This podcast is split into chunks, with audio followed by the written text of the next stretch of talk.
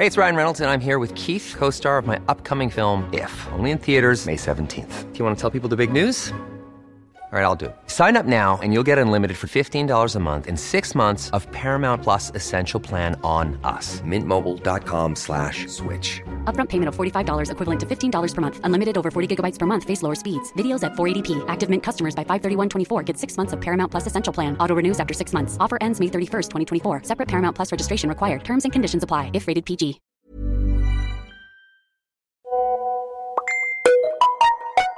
Una generación que está viviendo en la cúspide de la tecnología. Pero también en los momentos más álgidos de la guerra contra el narcotráfico. Que escuchó los primeros acordeones y guitarras cierreñas en las fiestas de sus abuelos. Luego, hace apenas tres años, esa misma generación descubrió que podía morir a causa de un extraño virus. Vive en un mundo cambiante de posibilidades infinitas, pero pasó dos años bajo encierro ante el temor de un virus mortal. Quédate en casa, quédate en casa, quédate en casa, quédate en casa, quédate en casa, quédate en casa, quédate en casa. Según la UNICEF, más de 20% de los adolescentes de esta generación tienen problemas de salud mental y 15% han considerado el suicidio.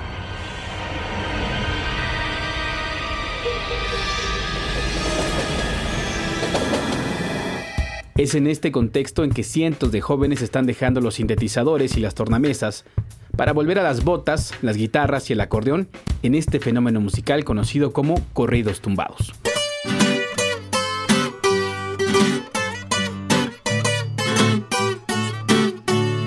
Y como es normal, cada que hay un nuevo género musical hay un ciclo que se cumple cabalmente década tras década. La generación anterior lo descalifica, lo estigmatiza y dice que eso no es música, un conflicto que nuestros abuelos rocanroleros o pachucos conocieron como la chaviza contra la momisa.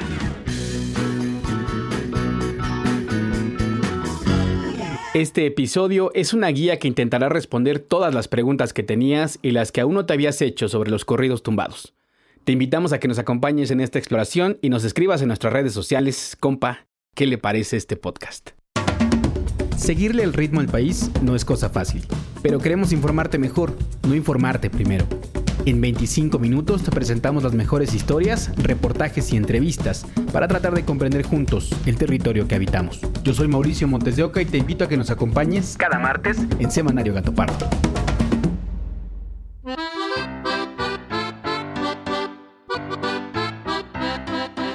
Hablar de corridos mexicanos es hablar de una tradición musical que solemos identificar con la época de la Revolución, cuando este canto era una manera de relatar los acontecimientos importantes. Para este episodio invitamos a Vivian Baeza, cantante de regional mexicano. Los corridos tumbados es un subgénero de los corridos, que esos pues empezaron desde la Revolución Mexicana y, que, bueno, es principios del, siglo pasado, y así que nuevos no son, ¿no? Eh, y hacían pues este papel de, informar y justo de cumplir como con la misión, eh, pues como de, de, pasar la información, ¿no? Porque todavía la prensa no agarraba mucha fuerza. Todos hemos escuchado la Adelita, la Argelera o el Centauro del Norte. Pero esto de hacer una crónica a un recuento de hechos musicalizado no empezó en la Revolución Mexicana. De hecho, podríamos rastrear sus orígenes hasta 100 años atrás. Vamos a escuchar al crítico musical Julián Goodside. Desde finales del siglo XIX, principios del siglo XX, hay una serie de expresiones musicales que se consolidan como lo que conocemos como, como corrido, como parte de la crónica oral de, de, de, la música popular, como en los siglos anteriores, los juglares y eso, eh, pues el corrido retrata y documenta tensiones, actos heroicos, este, batallas, crímenes, o sea, pues es la crónica, ¿no? Acompañada de lo musical. Julián nos invita a revisar los textos del musicólogo Vicente Mendoza, quien propone que los corridos tienen como su antecedente más remoto al romance castellano en Extremadura y Andalucía, con un género literario musical que se llamó carrerilla o romance corrido. En su libro, Corrido de la Revolución Mexicana, Mendoza halló corridos mexicanos que datan de la época de la intervención francesa, que relataban la muerte de Maximiliano o la llegada de Juárez al poder. Ya separados notablemente de sus antecedentes europeos, estos tenían el formato que conservarían durante años, saludo, fecha, mensajes intercalados y despedida al final. No hay que olvidar que la Revolución Mexicana fue uno de los periodos más sangrientos de nuestra historia, con cifras que según la fuente consultada van de los 1.9 a los 3.5 millones de muertes, en un periodo en el que también la gripe española cobraba numerosas víctimas. Según Mendoza, después de la revolución, los corridos siguieron hablando de temas que herían poderosamente las sensibilidades de la gente. Crímenes ruidosos, historias de bandoleros, catástrofes, descarrilamientos, guerras, combates, hazañas y también, hay que decirlo, hablaban a veces del amor y tampoco faltaban las coplas de humor.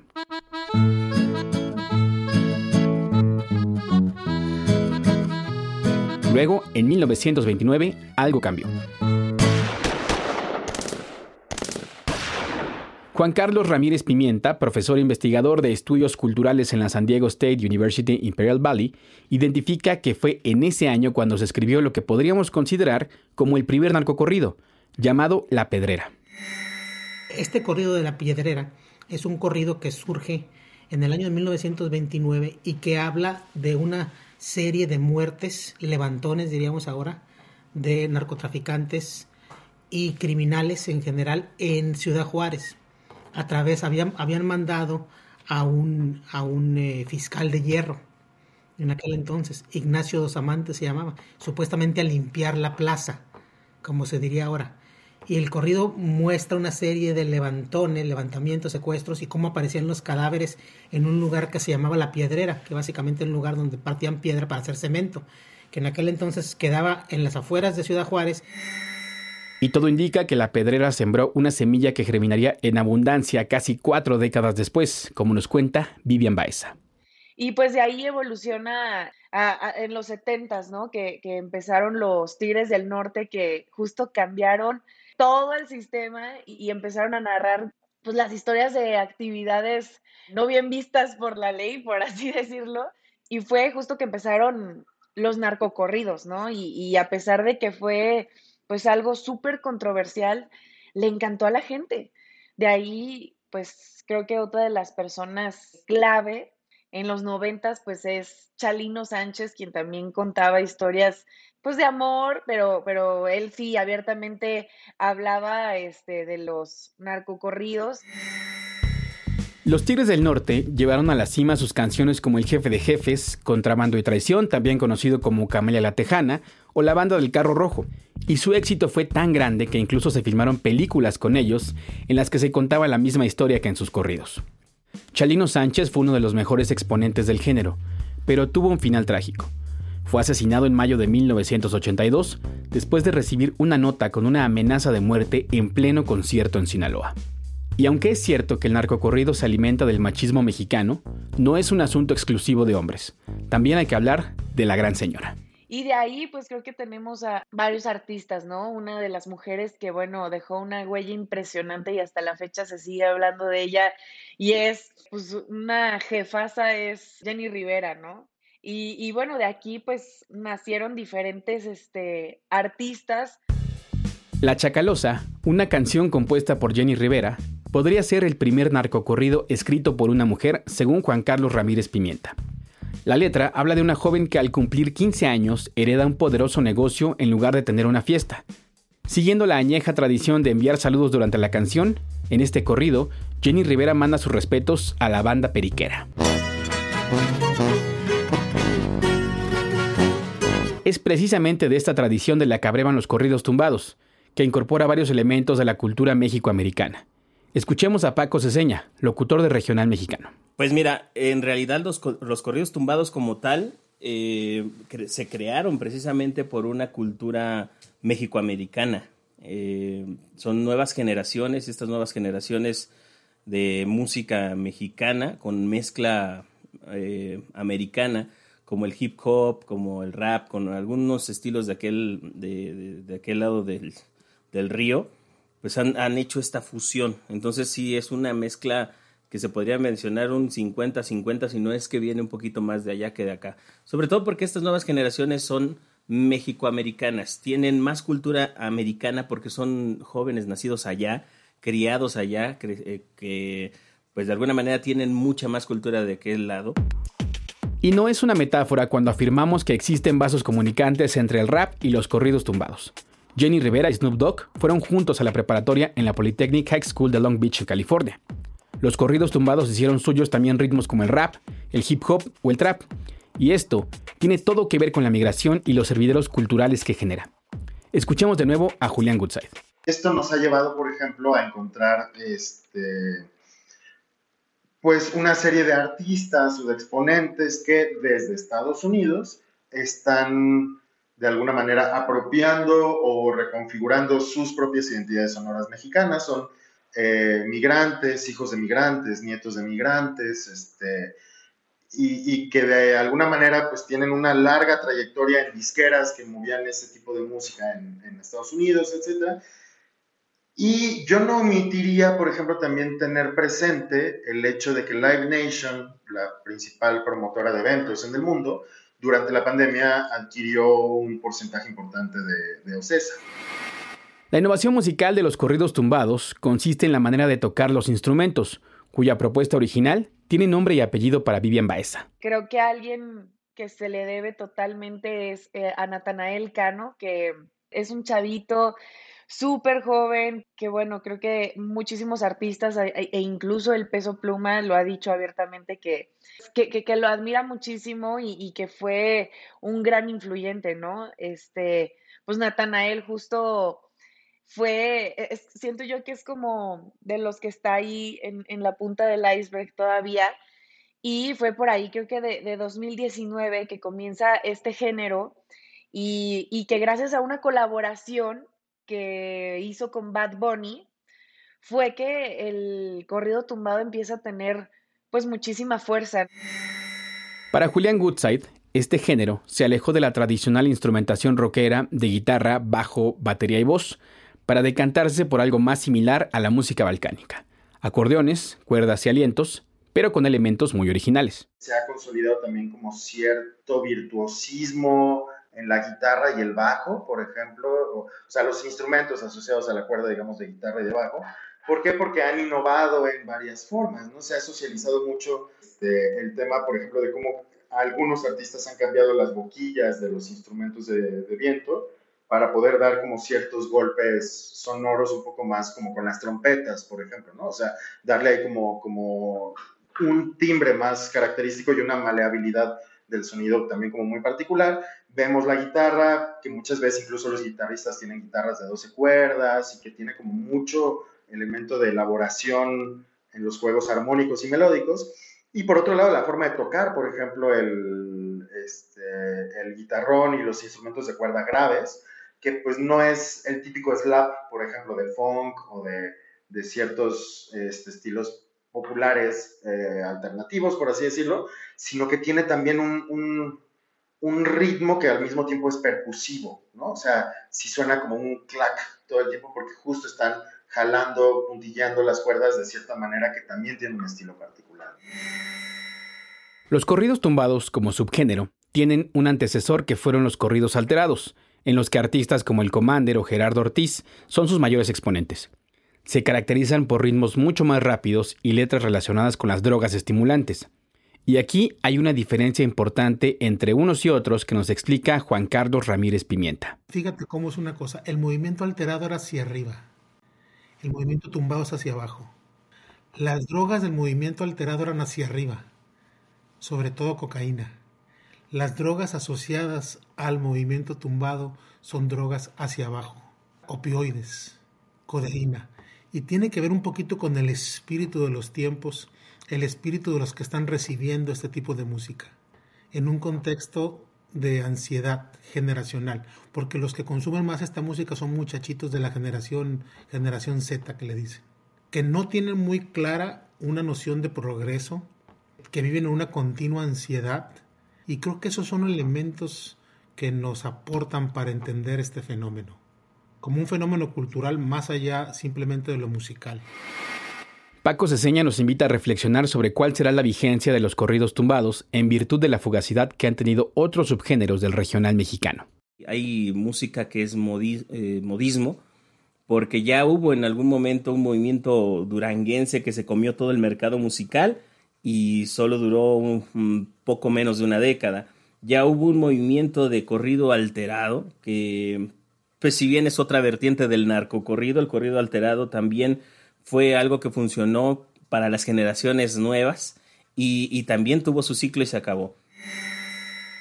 Y a diferencia del corrido alterado, que parece ya haber cumplido su ciclo, los corridos tumbados son más extensos en los tópicos que abordan. Muchas de ellas son letras de amor, desamor, de exhibición de riquezas y muchas también son letras que tienen que ver con eh, corridos de envidia. Es decir, yo era muy pobre, pero ahora miren todo lo que tengo y tengo mi Lamborghini y ahora manejo muchos kilos. Sí, obviamente la temática del narcotráfico está presente, pero mucho menos que en versiones anteriores del narcocorrido. Para Paco Ceseña, estas letras están relacionadas con las aspiraciones que tienen los jóvenes mexicanos, pertenecientes a una generación que, según la Red por los Derechos de la Infancia, tiene 19.5 millones de niñas, niños y adolescentes en pobreza.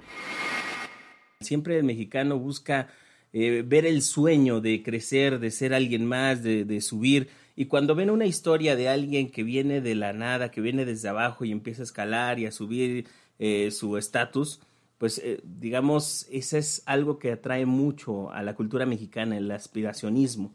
Entonces, este, eh, eh, esta propuesta de los correos tumbados como tal es el mostrar hasta dónde uno ha llegado, hasta dónde puede llegar una persona si se esfuerza, dependiendo, claro, de qué, de qué forma veas la música de corridos tumbados, porque los corridos tumbados no necesariamente se refieren a, hacer apología del narcotráfico. En síntesis, el corrido tumbado es una corriente musical que se inspira en tradiciones como el romance español, la música balcánica, la música regional mexicana, el rap, el hip hop y el trap. Y si en palabras es un género que suena con tanta riqueza, ¿por qué en los hechos recibe tantas críticas y por qué se le colocan tantos estigmas? La historia de la música moderna nos demuestra que esto es un ciclo normal. Para Julián, los señalamientos que hoy reciben géneros como el reggaetón o los corridos tumbados son los mismos que en su momento recibió el jazz, música mal tocada, vulgar, que no alimenta el espíritu, que corrompe a la juventud. Jazz era un género popular también, que apelaba al cuerpo, ¿no? Entonces, en general, a lo largo de la historia, las músicas que apelan al cuerpo han sido estigmatizadas. El vals, el jarabe, este, el jazz, el rock, este, y luego después el reggaetón, ¿no? Entonces, sí hay como, siempre se buscan chivos expiatorios, ¿no? Por otro lado, pues también hay esta idea de aquellas músicas que corrompen a la juventud, y pues pasó con el rock, con el jazz también, pasó con el metal, este, y pues ahora con, con el reggaetón y el regional mexicano. No obstante, nadie es monedita de oro, y el presidente Andrés Manuel López Obrador ha llamado a que los jóvenes mexicanos no escuchen corridos. Nada de que es muy buena onda, ¿no? La música, ¿no? De ciertos corridos ahí, que es muy famoso, un artista, que todo lo pintan color de rosa y, muy viril, muy exitoso. Hagamos una pausa aquí para introducir un matiz. Si bien es cierto que otros géneros como el jazz, el rock and roll o el reggaetón han sido estigmatizados, las letras que hablan sobre el narcotráfico constituyen un diferenciador enorme entre esta música y las otras. Esto se canta en un país que desde 2006 ha sido azotado por la violencia, que ha visto cómo el crimen y su colusión con los gobiernos son capaces de cosas como incendiar un casino en Monterrey en 2011, con 52 víctimas, incluida una mujer embarazada, de desaparecer a 43 estudiantes campesinos en 2014, o bien de secuestrar por completo una ciudad como Culiacán ante la detención de uno de sus líderes en 2019. Desde 2006 a enero de 2023 ha habido más de 431.000 homicidios dolosos según el INEGI e y 111.000 personas desaparecidas, de acuerdo con la Comisión Nacional de Búsqueda. Si juntáramos a este último grupo de personas, alcanzaría para llenar casi todo el Estadio Azteca. Y si hablamos de los asesinatos, los cuerpos podrían llenar casi cuatro veces el mismo recinto de ese tamaño es el dolor de miles de familias. Las críticas a los corridos tumbados ante este escenario tan terrible se han traducido en acciones concretas. El Cabildo de la ciudad de Chihuahua aprobó un dictamen para prohibir los conciertos de corridos tumbados y un CONALEP de Coahuila prohibió el corte de peso pluma a sus estudiantes. Esta ley de Chihuahua se estrenó contra Natanael Cano el pasado 27 de septiembre, cuando el cantante fue multado con 1.244.000 pesos y según las autoridades de la ciudad, el dinero será destinado a refugios y casas hogar de niños a los que la violencia les arrebató a sus padres. Vivian Baeza nos advierte que estas prohibiciones comienzan ya a extenderse. Hace poquito le cancelaron un, concierto a justo Alfredo Ríos, el, Commander, eh, porque pues justo este, eh, tenía esta presentación eh, junto a Chuy Lizárraga, junto también al Francisco el, Gallo Elizalde, y justo pues por considerarse una apología al crimen, pues le, tumbaron su segunda fecha. Y bueno, a la fecha también, este, pues en, diferentes estados como lo es este, em, Baja California, Chihuahua y Sinaloa. Por otra parte, la violencia criminal ya ha alcanzado a los artistas del corrido tumbado. Peso Pluma se vio obligado a cancelar sus conciertos en seis ciudades mexicanas, Acapulco, Culiacán, León, Querétaro, Puebla y Tijuana, donde recibió amenazas en narcomantas para no presentarse, en un hecho que remite a lo que sucedió con otros cantantes como Chalino Sánchez o Valentín Elizalde. Inés García Ramos es periodista, cofundadora del medio Punto Norte y reporta desde la esquina de Latinoamérica. Para ponernos en contexto, ella nos cuenta que no es la primera vez que se cancela un concierto en Tijuana por motivos relacionados con la violencia criminal. Un caso muy famoso fue Tucanes de Tijuana, pero en ese caso fue más bien una prohibición que hubo por parte del entonces secretario de Seguridad Pública de Tijuana, Julián Leizaola Pérez, porque en uno de sus conciertos eh, el vocalista hace o envía un saludo a un entonces lugarteniente del cártel de Sinaloa. Entonces, eh, pues Tijuana no, es, no ha sido extraño este tipo de cancelaciones de conciertos. Sin embargo, Inés nos detalla que el caso de Peso Pluma tiene otra dimensión, pues no solo fue una, sino cuatro narcomantas en distintos puntos de la ciudad para amenazarlo. El mensaje está supuestamente firmado por el cártel Jalisco Nueva Generación, quien califica al cantante como irrespetuoso y lengua larga. El antecedente más inmediato de las amenazas a peso pluma en Tijuana es lo que sucedió con Grupo Arriesgado en febrero de este año. En el caso de Grupo Arriesgado iba a ser en el estadio de béisbol. Ellos eh, tenían su presentación para un sábado. El viernes antes aparecen también mantas amenazando al vocalista, que su nombre eh, artístico es Panther Bélico.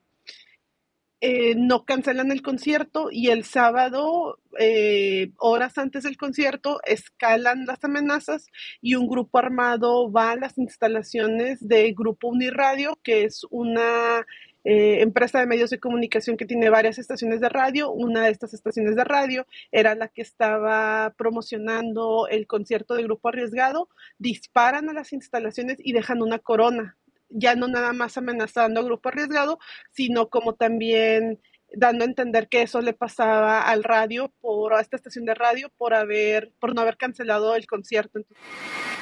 Como dicen las abuelas, en Tijuana el horno no está para bollos. La ciudad pasa por un pésimo momento en materia de seguridad y para muestra está su alcaldesa. La alcaldesa de Tijuana, Montserrat Caballero Ramírez, desde junio de este año anunció públicamente que se mudaría con su hijo menor de edad a una casa ubicada dentro de la segunda zona militar en Tijuana. Dijo que era una cuestión de seguridad. Semanas antes eh, su escolta de avanzada, que es el equipo que llega antes que ella a los lugares donde se va a dirigir, sufrió un atentado. Inés nos cuenta que durante la administración de esta alcaldesa también ha habido bloqueos y quema de automóviles, y que los homicidios ya superan las mil víctimas en lo que va del año. Al ser cuestionada sobre la cancelación de fechas de peso pluma, esto fue lo que respondió la alcaldesa de Tijuana. Bueno, no podría opinar porque no sé qué traigan en el zapato, ¿verdad? Porque tomar el riesgo de cantar esas canciones, pues ellos sabrán y ellos medirán sus riesgos. Irremediablemente surge entonces la pregunta, ¿los corridos tumbados son una apología del crimen organizado? Para Julián Goodside, son un chivo expiatorio como muchos otros que ha habido. Sí hay un elemento de, de estigmatización y que es ahora sí que el espíritu de cada época que pues, o sea, lo mismo lo vemos con otros medios, ¿no? Es decir, en, los 90 se, se planteaba que los medios que fomentaban la violencia eran los dibujos animados, y hoy son los videojuegos, ¿no? Y antes era X otra cosa. Vivian Baeza piensa que son la crónica de los tiempos que nos tocó vivir. Los corridos tumbados están hablando de todo lo que estamos viviendo hoy por hoy, entonces, pues al final es parte de nuestra historia y parte, eh, pues sí, de nuestra historia como, eh, y, parte de los movimientos que, que hoy por hoy estamos viviendo, entonces creo yo, pues sí, al final nos va, en unos cuantos años más y en un futuro nos va a ayudar a comprender lo que estábamos eh, viviendo y, por lo que estábamos eh, pasando socialmente hablando, ¿no? Juan Carlos Ramírez Pimienta sostiene que sí son una apología del crimen organizado, pero que también son muchas cosas más. Además, hace una analogía interesante con respecto a lo que sucedió en la Revolución Mexicana. Primero fue la revolución y luego fueron los corridos de la revolución. O sea, no fue al revés, no fue que alguien estuviera escuchando corridos de la revolución y dijeron, ¿sabes qué? Ahí están hablando de revolución, vamos haciendo una revolución inspirado en, lo que, en esto que están cantando. ¿Cómo? Sí, sí, sí, agarramos y nos agarramos a balazos con los federales. No fue así. Primero tenemos un fenómeno que es el fenómeno del narcotráfico y después tenemos canciones que aluden al narcotráfico. En cuanto el narcotráfico deje de ser un referente tan fresco, este tipo de, temas van a pasar a ser anecdóticos, van a, pasar van a tener menos énfasis. Juan Carlos dice que los corridos de los 90 eran muy aburridos, precisamente porque en esa época no se vivía la violencia que envuelve al país en la actualidad. Sin embargo, también apunta que la música y el crimen organizado han estado muy ligados desde hace décadas. Basta con poner de ejemplo a Frank Sinatra y su relación con la mafia que traficaba alcohol en los Estados Unidos, o las canciones que compone Nello Liberty en Italia a los capos de Nápoles. Para Inés García, es importante garantizar la libertad de expresión. Entiendo que para algunos académicos o para personas que no están incluso metidas en la academia, si sean los corridos, los narcocorridos, un reflejo como de una realidad que no se puede negar. O sea, nadie puede negar que existen estas organizaciones, nadie puede negar que existen estos personajes que pueden ser admirados y demás, y que se defienda eh, que se defienda, pues sí, como la libertad de cantar de lo que se quiera cantar. Eso creo que, eso, eso, creo que debe de, defenderse a toda costa. Nos gusten o no, los corridos tumbados llegaron para quedarse. A mediados de este año, Peso Pluma rompió el récord de Bad Bunny al colocar un total de 25 canciones en los rankings de Billboard Hot Latin Songs. El álbum Nata Montana de Nathanael Cano debutó en el lugar 5 del Top Latin Albums de Billboard y por si fuera poco, la semana pasada Shakira se sumó a otros artistas como Bad Bunny, Bizarrap o Becky G, que han colaborado con artistas de corridos tumbados. El sencillo de la cantante colombiana con la banda Fuerza Régida suma ya más de 40 millones de reproducciones en YouTube. Volviendo a las lecturas de Vicente Mendoza, el autor dice que el corrido es uno de los soportes más firmes de nuestra lírica popular, y así como la proximidad de la revolución impedía apreciar la trascendencia de los corridos en aquellos años, es probable que la enorme cercanía que tenemos con la guerra contra el narcotráfico nos esté produciendo el mismo efecto. Cabe preguntarnos, ¿los jóvenes están consumiendo de manera acrítica esta música? Lo más probable es que no, y que al igual que tu tío el más metalero, no tomen al pie de la letra todo lo que dicen los cantantes. Mientras tanto, basta asomarse a TikTok para saber que los corridos tumbados están haciendo que los jóvenes vuelvan a comprar bajos y guitarras, no necesariamente armas. Vamos ahora con las noticias más importantes de la semana que nos presenta Fabiola Vázquez. La madrugada del pasado domingo 24 de septiembre, siete jóvenes de entre 14 y 18 años fueron secuestrados por un grupo armado en el municipio de Villanueva, Zacatecas. Los criminales los hicieron caminar por un cerro, los grabaron y mandaron el video a sus familias para extorsionarlas. La Fiscalía del Estado emitió las fichas de búsqueda, y los familiares bloquearon la carretera 54 para exigir a las autoridades traer de vuelta a sus hijos. ¡Demuéstrame que es un cambio! ¡Quiero a mi hijo! ¡Quiero a mis hijos! Dos días después, seis de los siete jóvenes fueron localizados sin vida. El único sobreviviente permanece en el hospital. Hasta el momento, Zacatecas registra 3.655 personas desaparecidas. Montserrat Juárez, de 25 años de edad, fue asesinada el 22 de septiembre en la alcaldía Miguel Hidalgo. Sus familiares la vieron por última vez en julio de 2022 y lograron reportarla como desaparecida en marzo pasado. Su cuerpo ya iba a ser cremado sin mayor investigación, hasta que se hizo viral un video en el que aparece un policía y otro hombre bajando por unas escaleras el cuerpo envuelto. Las autoridades detuvieron el proceso funerario, realizaron la necropsia y encontraron que Montserrat murió por los golpes que había recibido. Los vecinos denunciaron que ya habían reportado a la policía que la joven era víctima de violencia, pero nunca hubo sanciones contra el agresor. Desde 2020, su novio Sean Alejandro N. tenía otras denuncias por agresiones que sufrió su expareja. Él y su papá, quien estaba presente cuando Montserrat fue asesinada, ya fueron detenidos y vinculados a proceso por el delito de feminicidio. En otras noticias, después de 148 días, casi cinco meses, los líderes del sindicato de guionistas de Estados Unidos levantaron la huelga de Hollywood, tras lograr un acuerdo tentativo para mejorar sus condiciones laborales, el cual aún debe ser votado.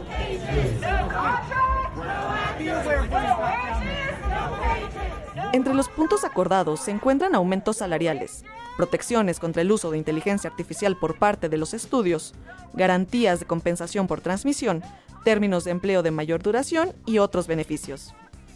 A pesar de que los guionistas han vuelto a trabajar, los actores aún se mantienen en huelga, si quieres saber más sobre el tema, te invitamos a escuchar nuestro episodio Huelga en Hollywood, que le espera al cine mexicano. Vamos a la última sección del podcast para hablar de democracia en menos de 5 minutos. En esta ocasión te contamos del plan de trabajo de 2024 del INE que fue aprobado por unanimidad. La noticia más importante de este plan es que está prevista la organización de tres debates presidenciales, uno más de los que se contemplan en la ley. La consejera Carla Humphrey declaró que este aumento en el debate se llevará a cabo para garantizar que los ciudadanos tengan mejor información sobre las candidatas y candidatos para el ejercicio de su voto. Además, añadió que buscarán alternativas para volverlos más ágiles e imparciales, y así incentivar la confrontación de ideas y mejorar su difusión. La celebración de los debates se llevará a cabo de la siguiente manera. El primero se realizará en marzo, el segundo en abril y el tercero en mayo de 2024. Adicionalmente, el INE también promoverá y coadyuvará la organización de los debates a otros cargos de elección popular, conforme lo señala el artículo 310 del Reglamento de Elecciones. Esta cápsula fue patrocinada por Open Society Foundations. Y redactada con datos de la nota, prevé INE realizar tres debates presidenciales en 2024, elaborada por el INE. Gracias por escucharnos. Te invitamos a que te suscribas y califiques este episodio. Este podcast es posible gracias al equipo conformado por Fabiola Vázquez, María José Vázquez, Diana Amador y el productor Juan José Rodríguez.